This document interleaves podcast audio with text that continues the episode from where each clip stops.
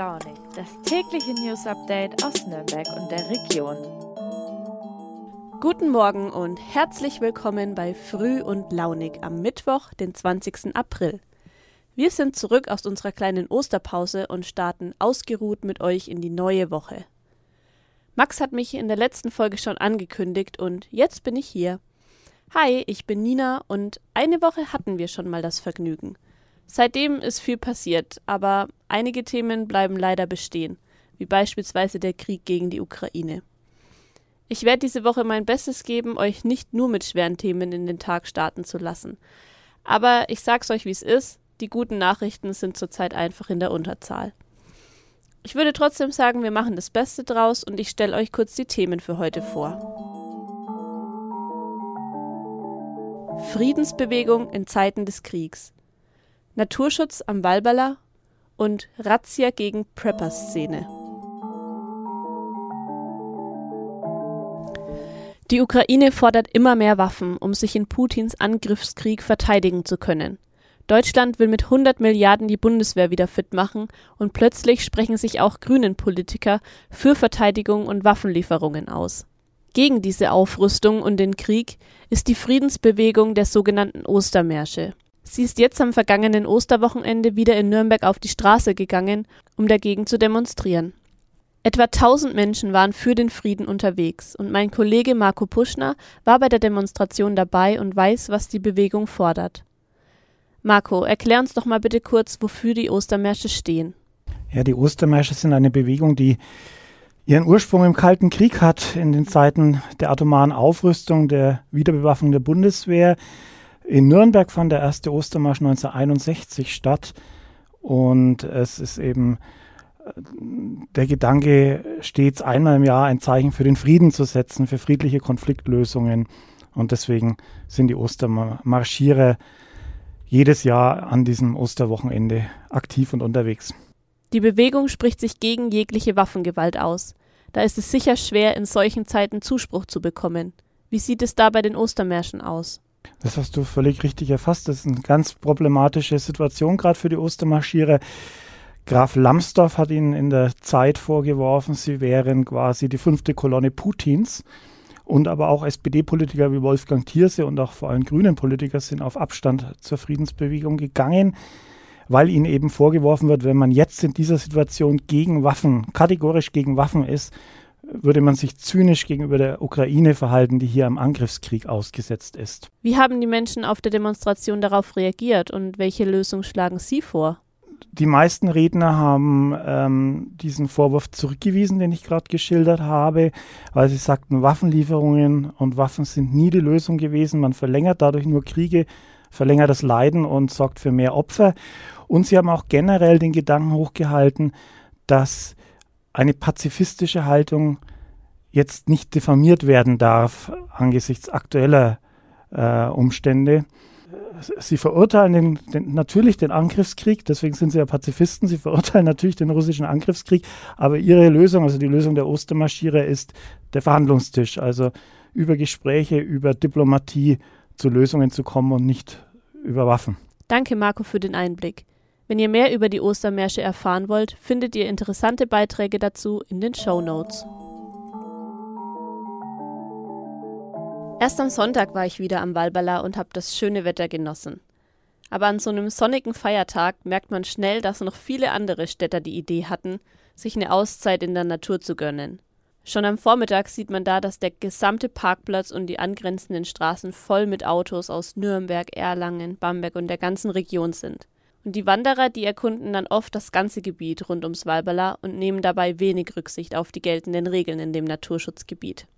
Deswegen sind jetzt vermehrt Naturschutzwächter und sogar Polizeibeamte vor Ort, um die Menschen darauf aufmerksam zu machen, was erlaubt ist und was verboten. Denn zum Beispiel Radfahren oder Drachensteigen darf man am Walberla eigentlich nicht. Es machen aber natürlich trotzdem viele. Die verstärkten Kontrollen haben aber laut Pauline Zumpe von der Regierung von Oberfranken jetzt schon was gebracht. Also achtet darauf, wenn ihr das nächste Mal einen Ausflug zum Walberler macht, dass ihr euch an die Regeln haltet, denn im schlimmsten Fall kann es sogar zu einer Geldstrafe kommen. Wenn man mich fragt, finde ich manche Regeln etwas übertrieben.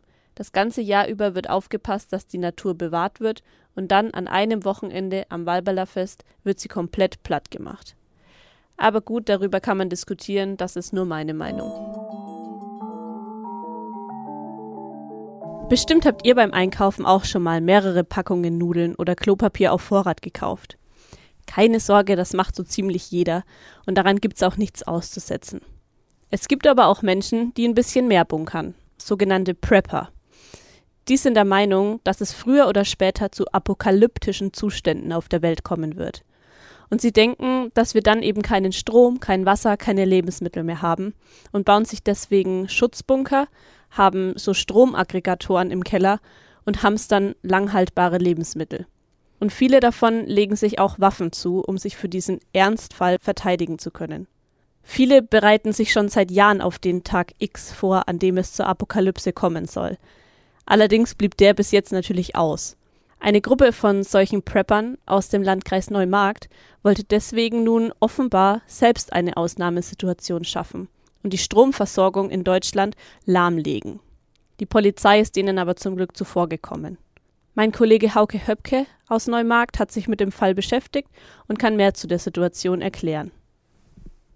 Es gab Hinweise bei der Polizei, dass diese Männer zusammen Anschläge auf das deutsche Stromnetz ähm, geplant hatten. Sprich, sie wollten äh, die, das Verbundleitungssystem angreifen, indem sie Strommasten beschädigen und äh, damit wollten die Männer erreichen, dass in weiten Flächen Süddeutschlands der Strom ausfällt und dann das Chaos ausbricht.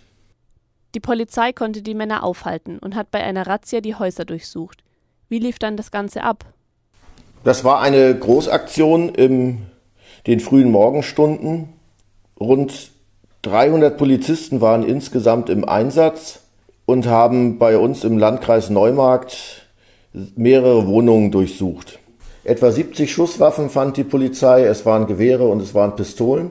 Die allermeisten Waffen davon haben die Männer legal besessen. Es waren allerdings auch Waffen dabei, für die sie keine Berechtigungen hatten.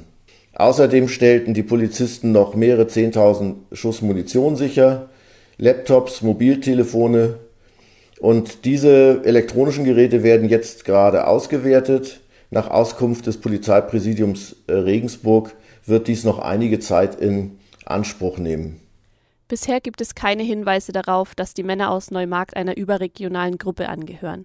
Sie sollen also auf eigene Faust gehandelt haben. Allerdings muss man auch sagen, dass es mittlerweile bundesweite Razzien gibt, weil sich Menschen über Telegram zusammengeschlossen haben und so ziemlich die gleichen Pläne ausgearbeitet haben wie die Männer aus Neumarkt. Und zwar, wie sie eben das Stromnetz in Deutschland lahmlegen können, damit das Chaos ausbricht, sie die Regierung stürzen können und sie planten dabei sogar den Gesundheitsminister Karl Lauterbach zu entführen. Die Ermittlungen zu den beiden Fällen dauern aber noch an. Wenn es was Neues gibt, dann erfahrt ihr es sicherlich hier bei uns im Podcast. Und damit verabschiede ich mich schon wieder für heute und wünsche euch einen wunderschönen Mittwoch. Nehmt euch doch heute mal ein bisschen Zeit für euch, genießt das schöne Wetter oder trefft euch mit Freunden draußen. Gönnt euch heute ruhig mal ein Eis zum Mittagessen, denn dann kann der Tag nur gut werden. Ihr könnt auch gerne mal bei unserem Lifestyle-Magazin Fein Raus vorbeischauen, denn da gibt's immer super Tipps, was man in Nürnberg, Fürth und Erlangen alles unternehmen kann. Die Infos dazu findet ihr in den Show Notes. Macht's gut und bis morgen.